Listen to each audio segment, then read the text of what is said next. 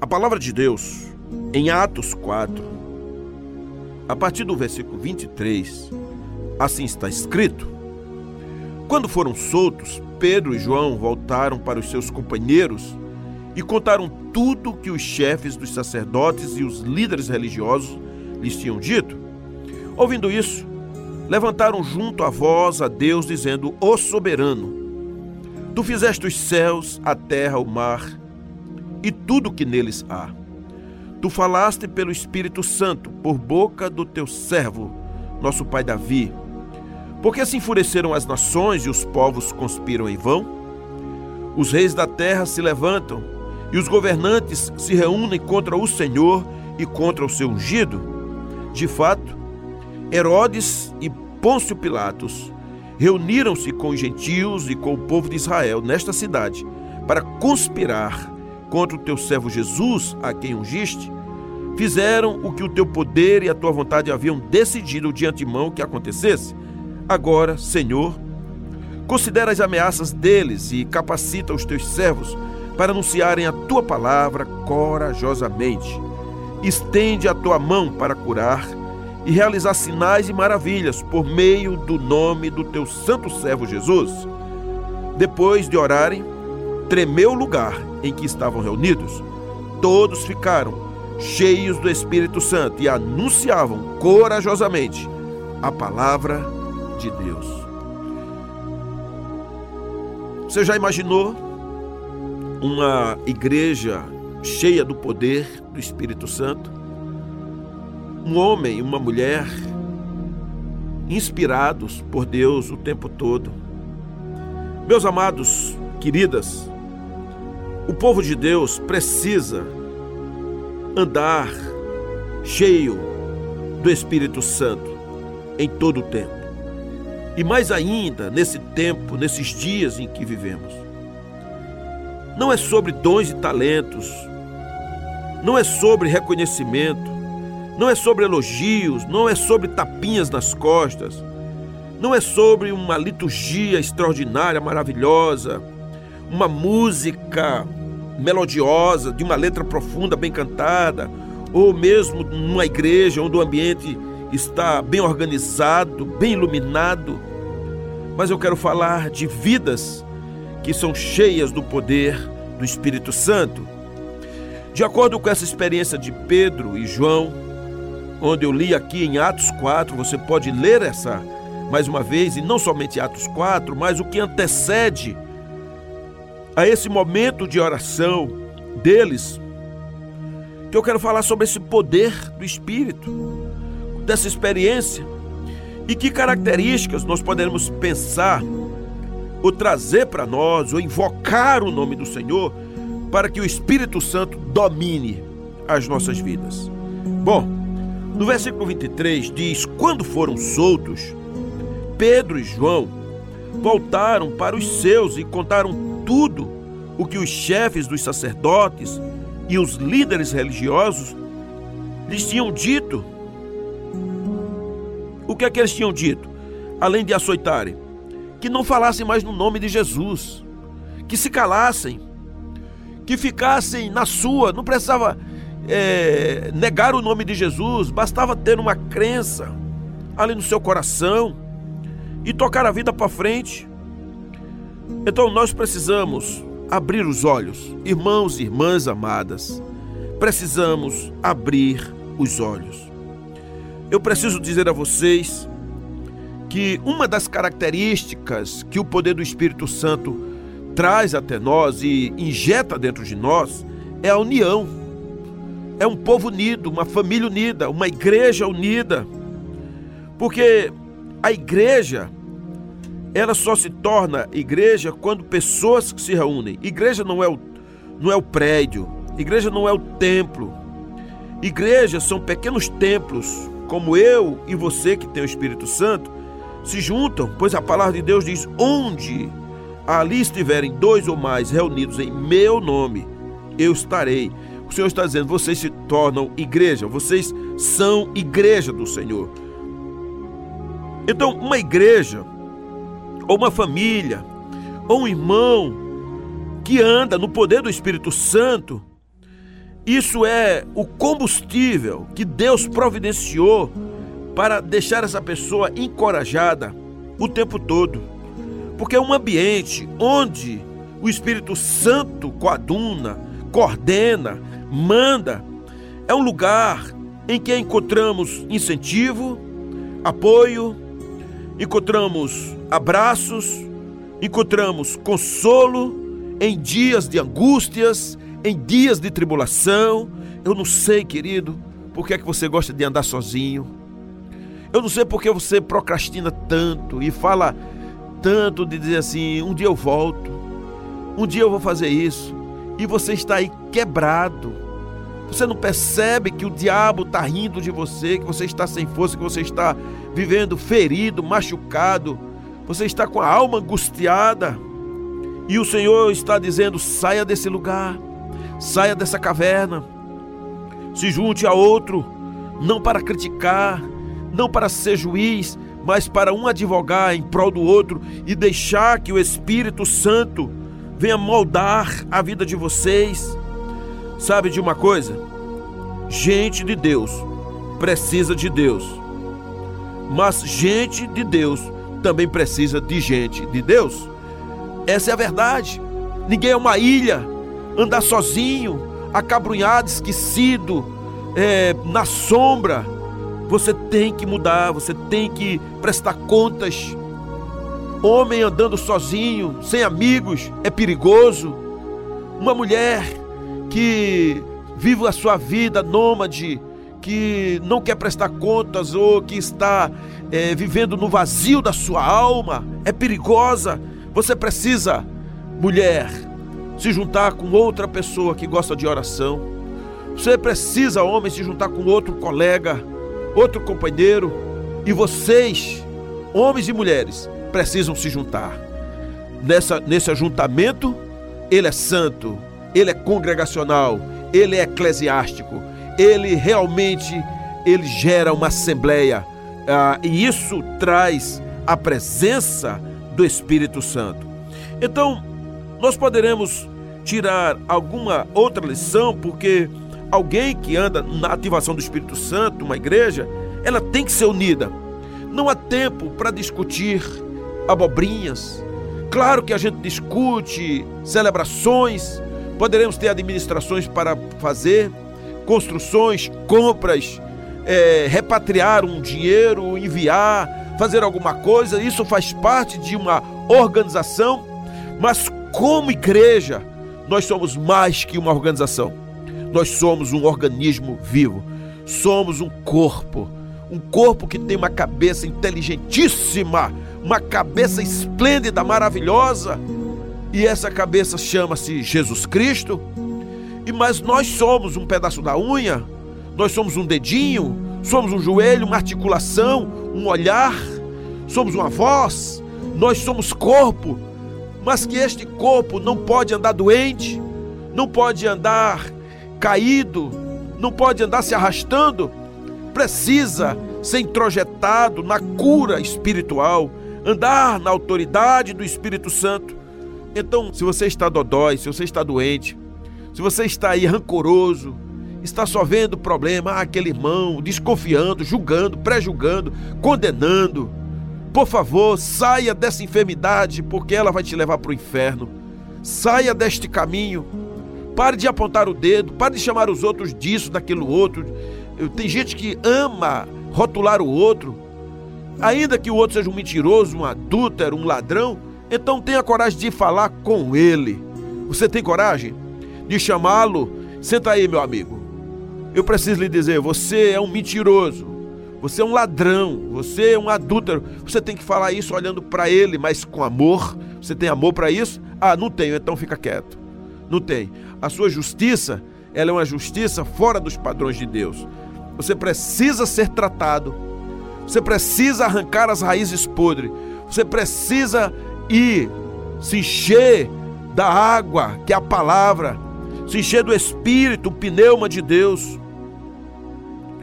Então, você precisa crer e viver e se juntar a outro para experimentar os céus abertos.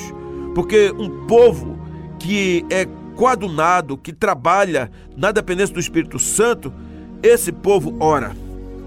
Essa pessoa gosta de conversar com Deus. Olha o que diz em Atos 4, versículos 24 a 26. Ouvindo isto, levantaram juntos a voz a Deus, dizendo: Ó soberano, tu fizeste o céu, a terra, o mar e tudo que neles há. Tu falaste pelo Espírito Santo, por boca do teu servo, nosso pai Davi, porque se enfurecem as nações e os povos conspiram em vão?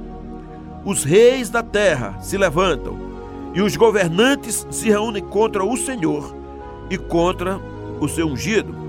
Percebam vocês, queridos irmãos e irmãs, que uma igreja, um povo que é controlado pelo poder do Espírito Santo, é um povo que busca ao Senhor, é um povo que ama o diálogo, é um povo que ora, é um povo que não espera o momento ficar bom.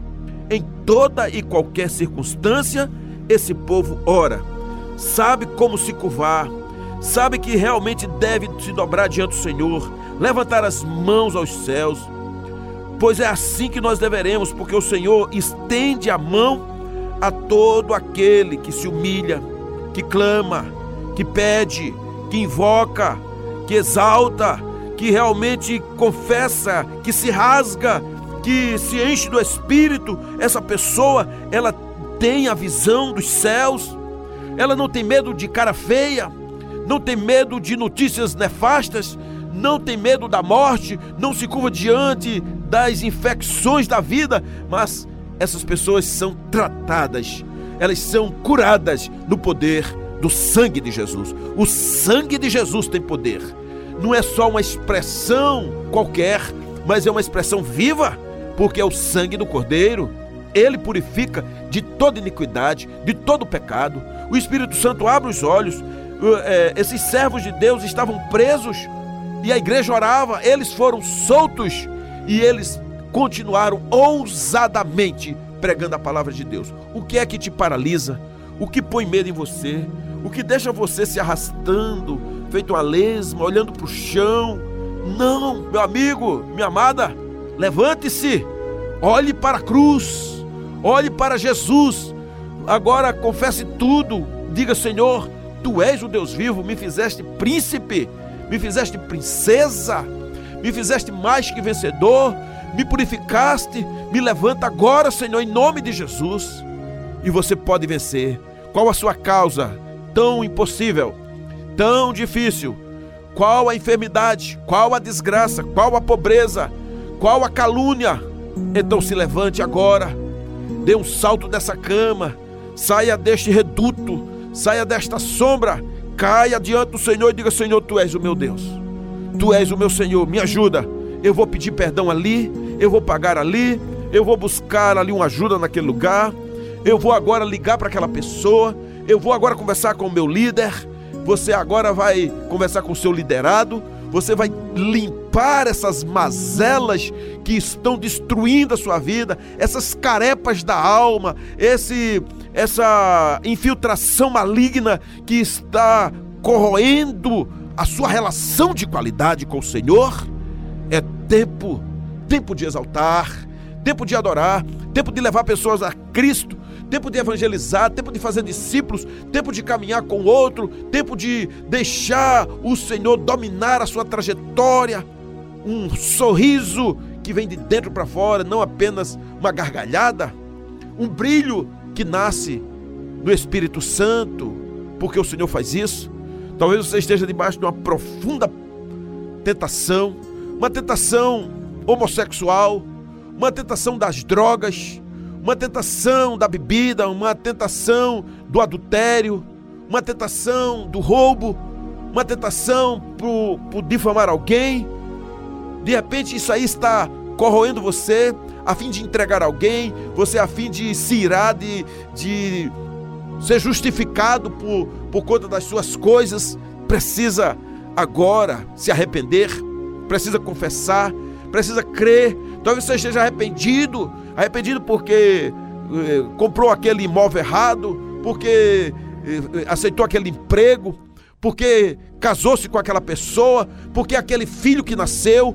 É tempo de você olhar para Cristo, de se renovar e dizer: Senhor, a minha vida não acabou, o Senhor pode me dar outra coisa nova, o Senhor pode mudar a história, o Senhor pode mudar o meu cônjuge, o Senhor pode restaurar o meu filho, o Senhor pode me curar dessa loucura, dessa tentação. Eu posso arranjar amigos, eu posso ir para a igreja, eu posso pedir ajuda, eu posso passar a crer, eu posso olhar para a cruz, eu posso invocar o nome de Jesus. Aleluias! Será que você entende isso? Será que você percebe que o Espírito Santo está querendo transbordar dentro de você? Você tem força hoje para dizer: não quero isso. Eu não vou. Eu não vou mais botar o pé nessa lama. Eu não vou mais cair nessa tentação.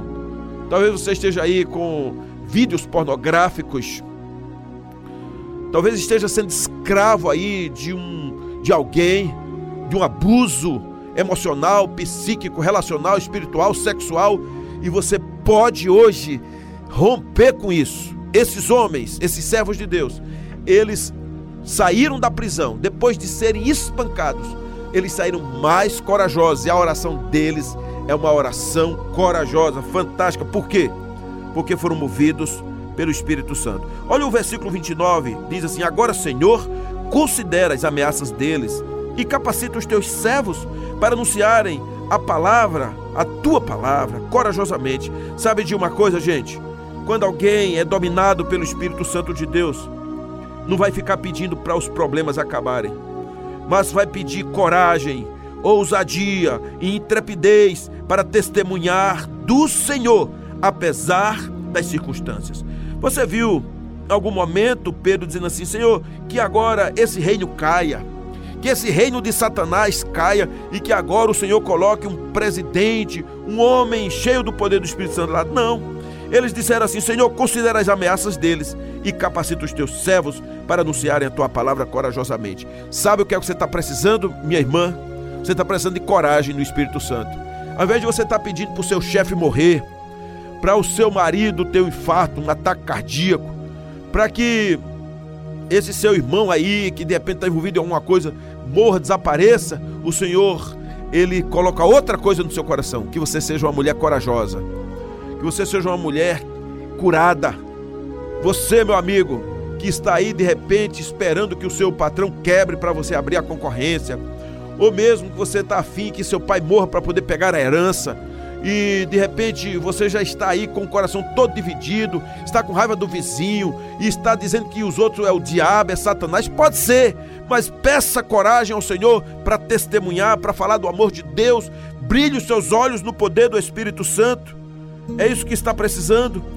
A genuína oração não consiste em dizer a Deus o que, o que fazer, mas pedir que Deus haja, faça sua vontade em nós e por meio de nós. Sabe uma outra lição que eu tiro? Olha o versículo 30. Estende a tua mão para curar e realizar sinais e maravilhas por meio do nome do teu santo servo Jesus. Qual é a resposta que você dá às trevas? Qual é a resposta que você dá a um homem de Belial? Qual é a resposta que você dá a um governo maligno? Sabe qual é? É você gerar no seu coração expectativa dos milagres de Deus. Então comece a olhar, comece a gerar expectativas. Deus pode mudar essa história. Deus pode mudar a minha vida, Deus pode mudar o meu chefe, Deus pode mudar a condição financeira da minha vida, Deus pode mudar o quadro de trabalho, Deus pode mudar esse diagnóstico do inferno, esse diagnóstico mortal. Eu peguei um diagnóstico de uma jovenzinha e um irmão pedindo oração, ora pela minha sobrinha, ora pela minha sobrinha, olha o estado dela, porque os médicos deram alguns dias de vida e a, a cabeça dela toda tomada de tumores e eu peguei, apresentei aquilo, mandei, tirei umas cópias, mandei para um colega meu que é médico oncologista e ele disse: "Pastor, só um milagre de Deus. Do ponto de vista da medicina, eu como médico oncologista digo categoricamente, nada mais pode se fazer." Eu digo, pronto, essa é a resposta que nós queremos. Esse é o diagnóstico que nós queremos. O homem não pode fazer mais nada. A medicina já estancou, chegou no limite e nós oramos. E nós oramos, coloquei no grupo de oração e quando eu encontrei essa semana o tio daquela moça, disse: "Meu amigo, os tumores sumiram. O médico tá maluco porque ele não sabe como oito grandes tumores desapareceram. Frontal, por trás, de lado. É, as convulsões que tinham acabaram. Porque é Deus.